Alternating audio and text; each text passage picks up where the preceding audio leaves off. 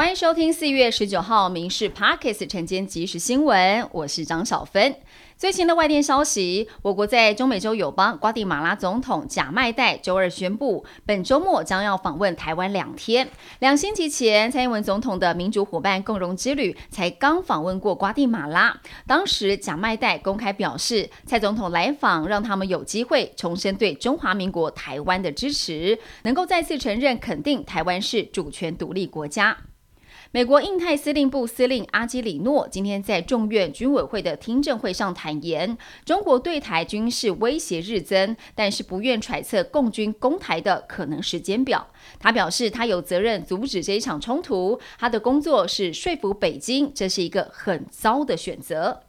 最新的美股消息，受到了上个月零售销售数据高于预期的激励，中国经济第一季比去年同期大幅扩张了百分之四点五。今天公布的美国大企业财报好坏参半，美股今天几乎是以平盘作收，道琼是微跌了十点，收在三万三千九百七十六点，标普五百是小涨了百分之零点零九，纳斯达克小跌了百分之零点零四，费城半导体指数小涨了百分之零点三六。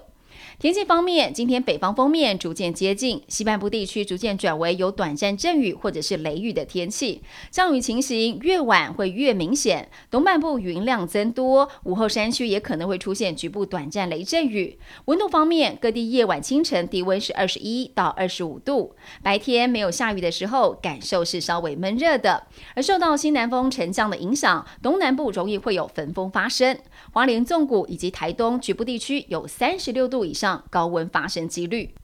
报税季即将来临，立法院财委会立委提案延长报税期间到六月底止。不过，根据财政部的评估，因为疫情已经趋于稳定，临柜报税人潮分流需求降低，初步决定申报期间是不延长，就到五月底为止。官员表示，根据新冠肺炎纾困振兴特别条例以及税捐稽征法都有给予延分期的规范，而且新冠肺炎特别条例最长是可以延期一年，分期三年的规定。也会到今年六月底才落日，所以民众如果经济有困难，还是有延分期的方案可以来运用。WTO 十七号宣布，我国控告印度提高资通讯产品关税案获得了胜诉。行政院经贸谈判办公室表示，去年我国对印度涉及本案的出口额达到了九点三亿美元。这个胜诉判决彰显了我国利用 WTO 争端来解决机制，为业者主张权益，捍卫我国出口利益。感谢审议小组支持我方的主张。行政院促进公共运输使用方案现正进行系统的建制，为了让北中南三大生活圈通勤通学月票七月上线达标，交通部长王国才表示，台铁初期规划采专用通道的方式，让拿月票旅客可以刷卡进站来搭车，年底之前完成程序的修改，让拿月票旅客可以走任意闸门进站搭车。台铁局也表示说，各个县市区域都有不同的通勤月票方案，台铁本身的系统。也非常的复杂，所以会先规划专用通道。